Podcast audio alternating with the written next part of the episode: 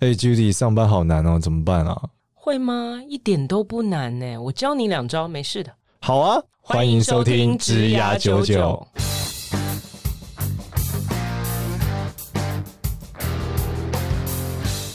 欢迎收听《职涯九九》，这是由领袖一百职涯贵人引入计划所制作的节目哦。Hello，大家好，我是简少年，欢迎收听《职涯九九》，欢迎我们另外一位主持人 Judy。大家好，我是 Judy。好，Judy，我们今天要聊的主题呢，我觉得是非常多，又是敲碗的，对，是我们的这个粉丝留言说，呃，他们想听的主题。那当然，我们这个我们这个很好说话，有五星好评，我们就会让你敲碗成功。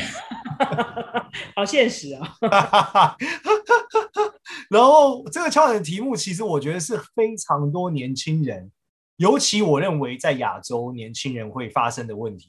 就是如何跟老板一对一的 talk，嗯，我觉得这件事是真的很难。就是大家其实都蛮会聊天的，但碰到老板就不知道怎么办了。这样，对，我现在我的观点，是因为我老实说，因为我是一个很容易得罪老板的人，原因 是因为小时候很白目嘛，然后就说话很直嘛。对，那如果你叫我演，当然也可以演，但只是演久了总是会堵烂嘛。所以呢。嗯这一来一回你就很尴尬，不知道那个演的拿捏到什么程度，因为你绝对不可能做自己嘛。你做自己的状态就是老板，我很忙，一加班，我可以回家了吗？那这个老板一定会很不爽嘛。那到底面对老板沟通的时候，那个度怎么拿捏？就是是是要演的，如果我演老板看得出来吗？你说你如果演老板，是不是看得出来？对啊，我觉得要看那老板有没有明察秋毫啊。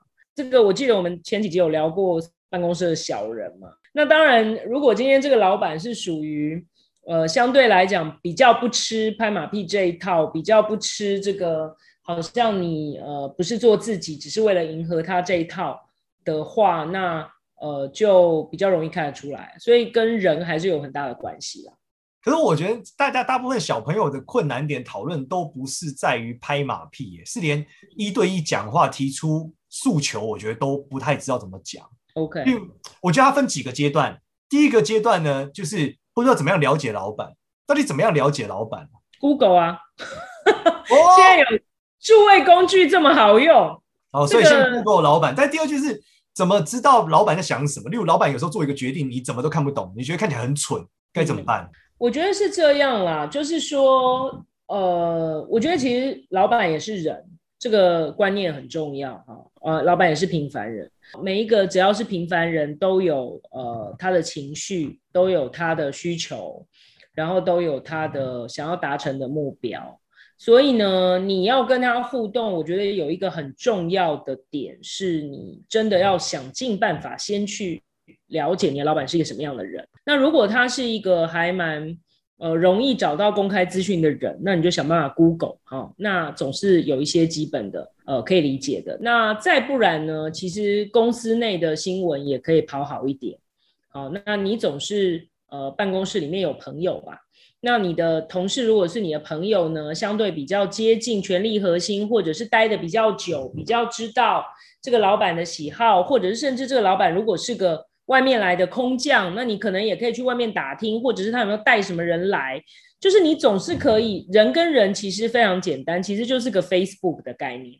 Facebook 当初其实就是在想说，Facebook 创立的时候就在想说，哎，我们是一个人跟人的 network 嘛，所以你就会发现，你每次加了谁，比方说，我就会发现我跟少年可能有几十个共同朋友。那其实你只要一看，你就会发现说，哎，这个原来我们是这一群朋友圈的。好，那有的时候有陌生的人来加你朋友，那通常你也不知道他是谁，你可能会先看看共同朋友是谁。那共同朋友是谁？你看到以后，你就会想说，哦，那他可能是某一个圈子来的人，你大概可以有个概念。那我觉得今天虽然老板是感觉好像在公司的层级里面离你很遥远，但是其实我现在觉得别的地方也就算了，台湾真的很小。我自己最近的一个经验是，我如果今天呃有任何需要合作或需要需要任何认识任何一个人，好了。我发现呢，我跟那个我完全不认识的人，通常都只隔一个人的距离，就是我今天想到，哎，我这件事情考好像要找一个人合作，好，这个人呢好像是某某某，但其实我完全不认识他。但我通常都发现呢，我只要问一个人就可以联络到这个人。好，那你如果没有中间隔这么少的人呢？我相信呢，我听到之前好像有个统计数据，就是六个人，六个人也都会问到一个。那如果是这样的话，你在同一个公司里，就算你离他三丈远，好了，他可能是你的五层以上，但是你怎么样呢，都可以找到办法。你如果有心，你绝对可以找到办法了解他，了解他过去的。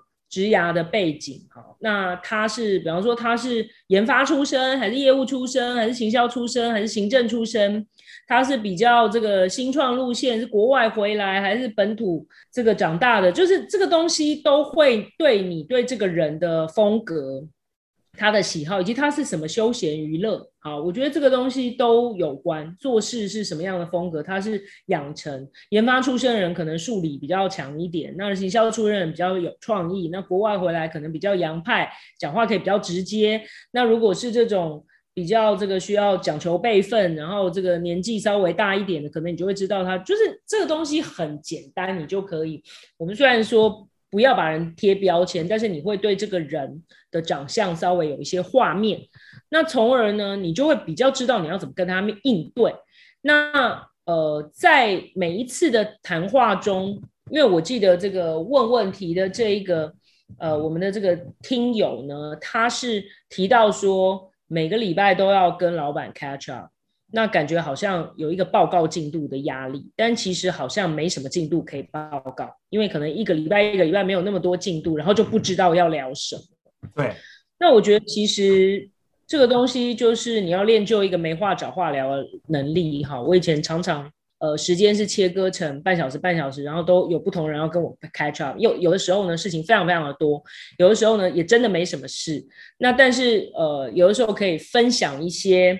哎，我在办公室最近呃有了一些，不一定是你自己工作的进度，可以是呃我在办公室的一些观察，啊、或者是我对于很多事情做法的建议，或者是我最近呃看到什么事情也想提醒一下老板注意，我觉得这都是可以的。那如果这些正式稍微聊了个六十 percent 好了，你觉得还是有很多时间，那也可以见缝插针，如果气氛对的话，聊一些刚刚讲的你发现老板的一些。个人资讯带出一些比较轻松的话题，然后拉近你们的距离，这也是很好的啊。我在想，它难的地方还是这个开口的口气是什么？就是说，像你刚刚讲的，如果我认为有需要改善的事情，我应该要怎么讲才好？我我应该不太敢直接跟老板讲，老板，我觉得那个东西做的不太好，这样子改，嗯、就是我能不能改掉？例如说，举例来说，可能有人讲说，哎，老板，我觉得在办公室就是有人吃东西很大声，能不能改一下？这样子吗？因为每次举的例都很这个很奇怪，这样子，这不就是生活里面常态吗？我 老板，我觉得我旁边的同事都是很晚来，还有我每次跟他沟通都很辛苦，能不能让他早来一点？没有啊，我觉得你可以丢问题问他，就是不晓得老板对于我们办公室的一些。纪律有没有什么想法？就是你你你希望有一个什么样的办公室的文化？这可以用用问的就对了，用问题问他，然后你就会听他讲说：“哦，我觉得我希望一个很开放的文化，大家都不需要拘束，然后把这边当家一样。”那你就会知道说吃东西很大声跟很晚来，可能他都不觉得是什么重点。那如果他就会说什么：“哦，我希望有一个办公室，呃，大家还是要注重基本的这个纪律哈。”那我觉得这个纪律是。呃，工作很重要，效率的这个前提，那你可能就比较适合说，哎，对对对，我也是非常赞同老板的看法。那我觉得这个有一些事情是不是不知道该怎么样那个去？对，我觉得就是你要先了解他的看法，就好像我们今天跟别人聊天的时候，我们通常不会去碰触宗教跟政治的话题，因为通常这个是比较难找到交集的。就是你如果是信佛教、信道教、信基督教、信天主教，很难就是说，哦，我虽然是个基督教，但我也很认同佛教，好像很难这样。那个政党也是一样嘛，通常现在要颜色越来越多，但通常你如果是所谓的深深色的那一派，你就是很难。所以通常你在开启一个话题的时候，你会先试着去问问看，说，哎，不晓得你是什么宗教，或者是了解一下，哎，平常你有没有什么信仰啊？什么？你你会先了解，你再开启话题。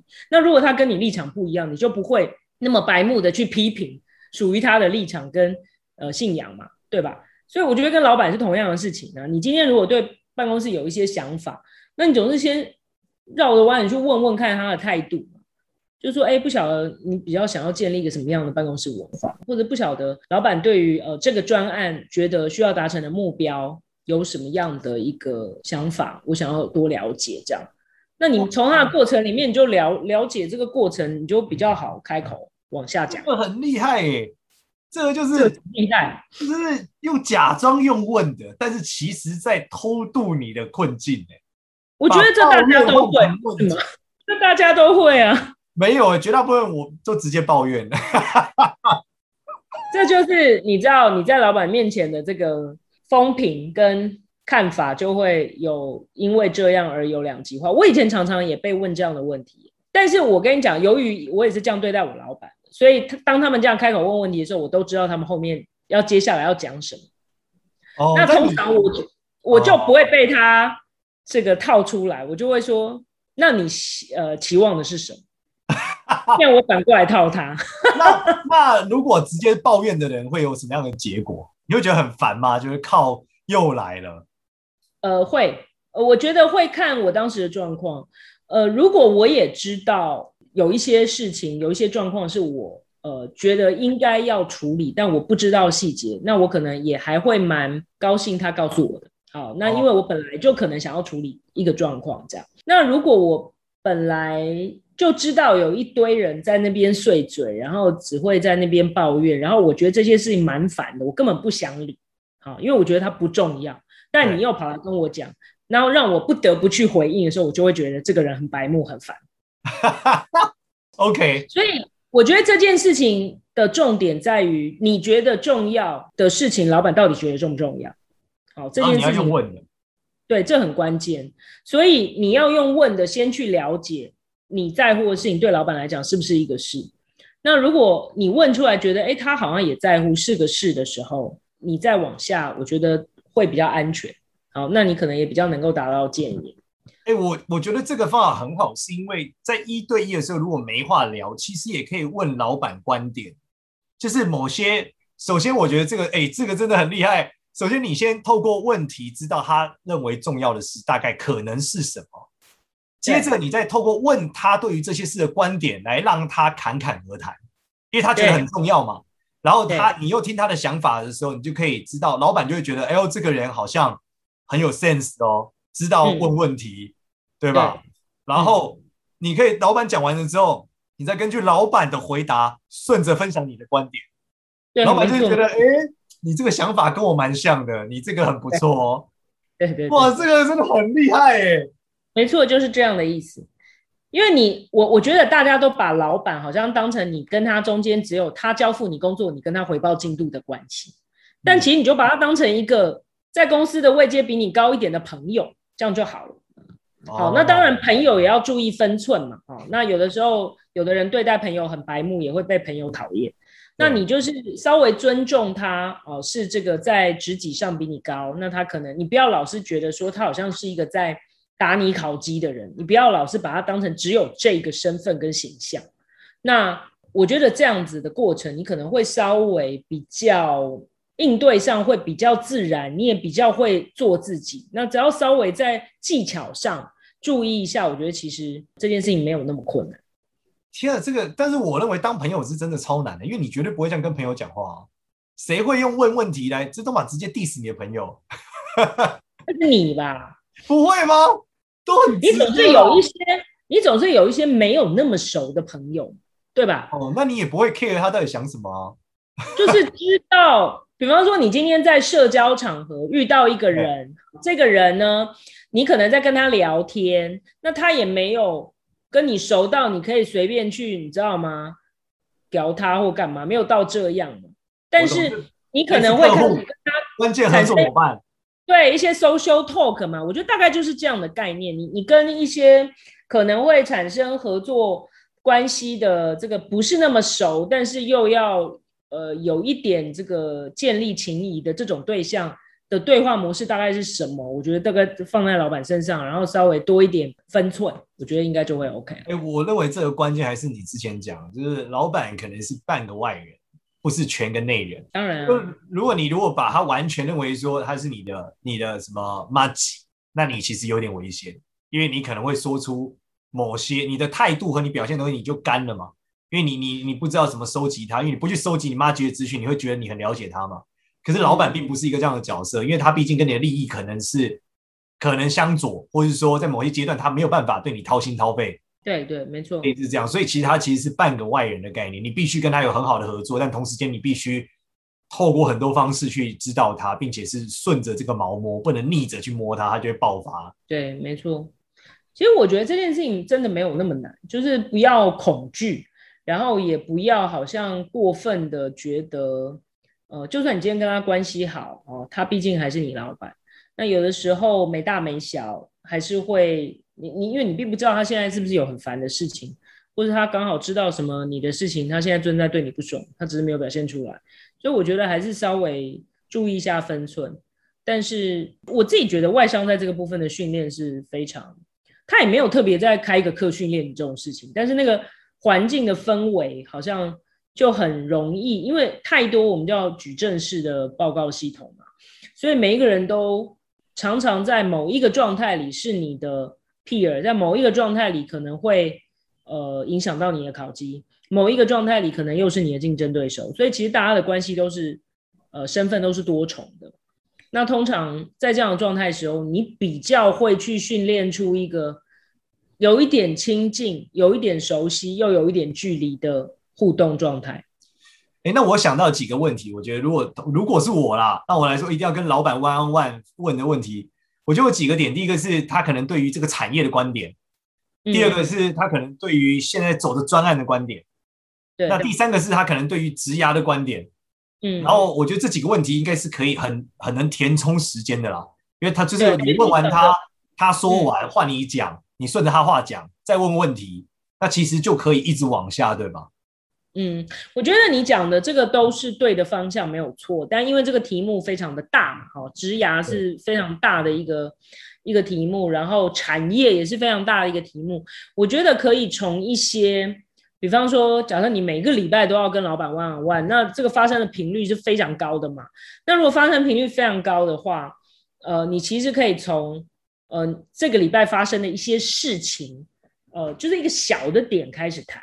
那当然，可能背后你想引发他叙述的是他对产业的观点，啊，或者是说你从一个小小的这个最近一个同事怎么样，好，那可能会引发他对职涯的观点。但我觉得就是就，因为你总是 weekly 的 update，你总是从这个礼拜发生一些时事，不然不是很像好像在做新闻记者的这个 今天在这个上一个上一个专访节目嘛，就是说，哎，我想请问一下你对职涯关系，这好像很怪，就是说是，是，比如说。哎，老师，那个什么 Jennifer 最近有一个专案做得很好，那你觉得他为什么能做得好？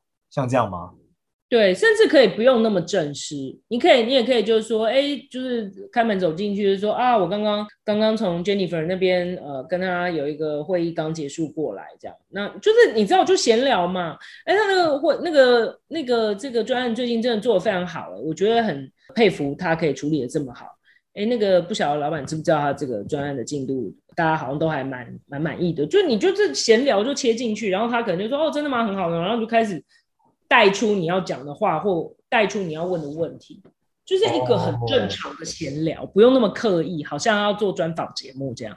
这个还是蛮刻意的，哪会把刻意演的很像闲聊啊？这个就是一个能力啊！我自己觉得这蛮重要。我跟你讲，这在外商是非常重要的能力。哦，原来我我我，反正我们也不太有这个能力。因为每次大家开会前面都会先 catch up，就是就算今天是正式的会议，前面也会以闲聊为包装，再进行一些那个，你知道，就好像它是一个 SOP，已经变成一个闲聊作为试探。对，就是说，哎，最近怎么样啊？说哦，那个没有啊，最近啊，我觉得那个。参与这个什么投射专案啊，很很有心得啊。说，哎，你怎么说啊？什么什么，知道吗？就是大家都非常习惯这样的互动。哦，那所以其实都不会有什么老老板也会这样问，其实也不用你，就是说，哎，你最近怎么样啊？你你是不是有参与那个什么什么？就是所以我觉得这个好像不会不应该是一个很难很难去处理的问题才对。那第二个点是说，我们刚刚已经解决第一个叫做如何跟老板好好聊天嘛，就是怎么样有无限的话题跟老板聊天，并且让老板还要加分，其实就是顺着老板觉得重要的事情问嘛，那肯定是可以得到加分的。那第二个是，如果老板的决策错的很明显，但是主观意识又很强，你要怎么透过问问题去让他知道，老板你这个决策其实超烂？我觉得这要看你跟他的关系到底到哪里，以及他多信任你。如果今天跟他可能，呃、如果一般的话，我就不建议你去做这件事情。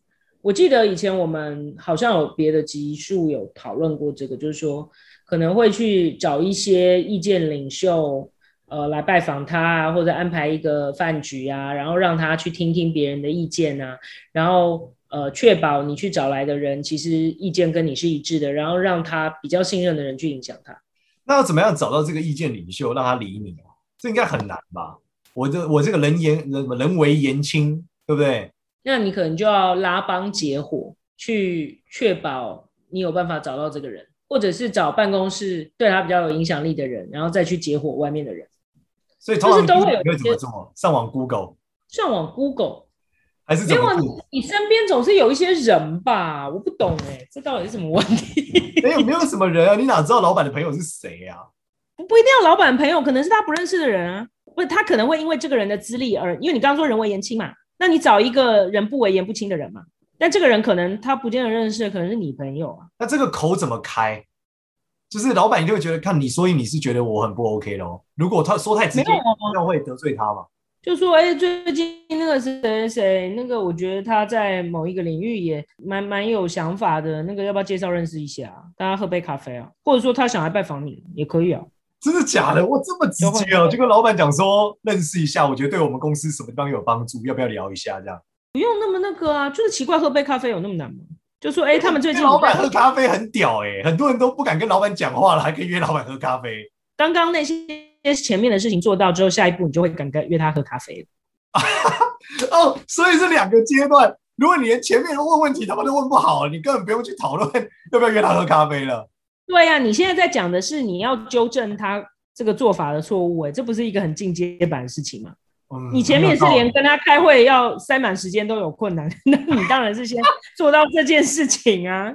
很有道理哎，所以当如果你能够很好的每一次会议中跟老板相谈甚欢，你要约他喝个咖啡，嗯、应该不会是太难的事情。对啊，是啊。哦，因为他知道你跟他的讨论是有意义和贡献的。嗯嗯。哦，这个很很重要嘞，所以第一步是要建立这个很有贡献感的对话。对，嗯、那如果说你今天真的好像觉得要做到这个进阶版非常困难的话，我觉得其实你也可以用搜集资料的方式，就是说，比方说你现在知道，呃，我们要做到这个目标，这个专案要做到这个目标，可能有几种方式。那老板可能就是非常的想要走 A 模式。但是你就是觉得 B 模式呢，明显的比较对，A 模式绝对有问题。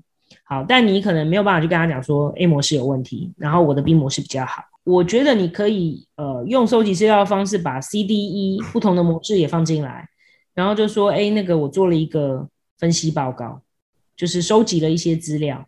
那同业呢也有不同的处理方法。那我知道现在我们可能比较往 A 的方向来发展，但我觉得也可以同步参考一下别的，让别人可能比较有帮助，支持你走向 B 方案的人一起到会议里面，然后让呃老板在一个比较这个放松的状态下，然后听听有不同的做法的可能性，然后其实啊就是有一些人在关键的时候会，哎，这个 B 方案好像也不错这样子。我觉得这也是一种比较正式的方法了。如果你不太知道怎么用那种你知道喝咖啡喝酒的方法的话，那我们另外角度讲，就是如果你的老板真的很蠢呢，就是他一蠢到你觉得靠他就很主观意识又很强，然后周遭的人都说跟他说不行，甚至他的老板就你的你的老板的老板也跟他讲这样子不 OK，他还是要这样做，那怎么办？离职。你每次都开出这个大绝招。不是因为，因为你每次都一直说真的很蠢很蠢很蠢，那就没办法，他是你老板啊。那你要不然就忍耐，把这当成一个工作，他叫你做什么就做什么。我觉得就是这样啦，就是说有的时候你真的没有办法遇到每一个老板都，你知道吗？又聪明，然后又能干，然后又又有肩膀，就很难嘛。那如果说他今天很蠢很蠢很蠢，老师叫你去做一件蠢事情，但最后出包了呢，他不不会把这个责任都推到你身上，那你就把它当一个工作嘛。那我觉得最糟的事情是他做了很多很蠢的决定，然后最后出包了，然后他可能被更高层的怪罪，然后他都推到你身上，就说都是你做的决定，那是最惨的。那你如果真的是这样的话，那不离职还要干嘛？哦，所以没有办法哦。OK，所以离职是唯一一条，就是你在一个笨老板，并且会把愚蠢决定归咎于你身上的笨老板，你最好还是这种老板很多，很可怕。对呀、啊，所以我就是好奇说，那这样子要用什么样的心态前进？但是你建议是，要么就是当一份工作，今天做一天是一天；要么就是找机会离开这个笨老板底下。对啊，如果你还要被他推出去这个 当替罪羔羊的话，那不是很可怕吗？哦，所以这不太可能说不成为替罪羔羊，只要你在他底下，基本就很难。嗯，我觉得这也要看上面那个老板是不是是不是脑袋够清楚，因为有的时候他们也知道你上面的老板是笨蛋，他只是可能一时半刻换不掉他。那这个时候，如果你还有更上面的老板，你有机会去。让他相信你其实是聪明，只是现在这个沉冤不得雪的话，那 你可能忍耐一下会有机会这样。哦，所以这个故事又来，你要建立你老板的老板的这个对啊，这个又回到其实对话，万变不离其宗啊，都是一样的事情。所以这真的很很重要。所以第一个是你不只是要讲到，你要你如果能够开启对话机会是最棒的，开启对话机会，建立有价值的对话，就可以增加你的价值性。也就增加你跟他更进一步取得更多对话机会的能力和机会，没错。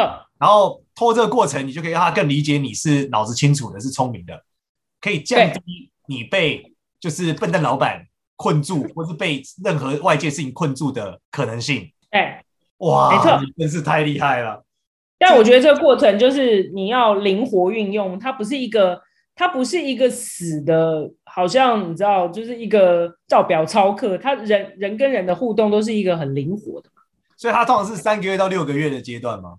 看你的灵活度，那应该是不是个快事，对吧？我觉得是啦，因为人跟人的关系建立不会是一天两天的嘛，你总是要有一些这个关系的培养。为什么以前常常说那个有有的人空降到一个地方都一定会带自己人，因为那新的人他不知道。他是圆是扁，能力怎么样？不知道能不能信任呢、啊？所以信任是其实是最，我觉得是职涯里面最，大家都通常都是会觉得说我的硬技能是什么？但是其实关系啊什么的这些信任的基础，其实都是最最隐性，但其实最重要的一个资产。好，感谢 Judy，今天我们完美的学会了。这个对话有价值的对话是很重要的，而且要如何做到？通过问问题去包装所有你想表达的内容，并且是问老板觉得重要的问题，这件事情是很重要的关键。没错。然后不止这样就可以看，原本你是不知道跟老板聊什么，所以每一次对话都可能是扣分。从今以后，你不只是对话会加分，你还积极的让他更加分，那他就正向了。哇，这个正向循环太棒了。好，那我们感谢大家。这一集就录到这边，然后一样，如果喜欢我们节目，记得在 Apple Podcast 给我们五星好评。然后给完五星好评之后，你也可以相对许愿敲碗，没有太大的问题。我们还是会录一集来讲你的问题。接下来呢，我们在 Line 上面有一个职涯99的社群，你也可以在社群里面，你跟我们一起留言互动，我们都会在里面看你的问题。好，谢谢大家，那我们这集录到这边，谢谢 Judy，谢谢，拜拜。拜拜。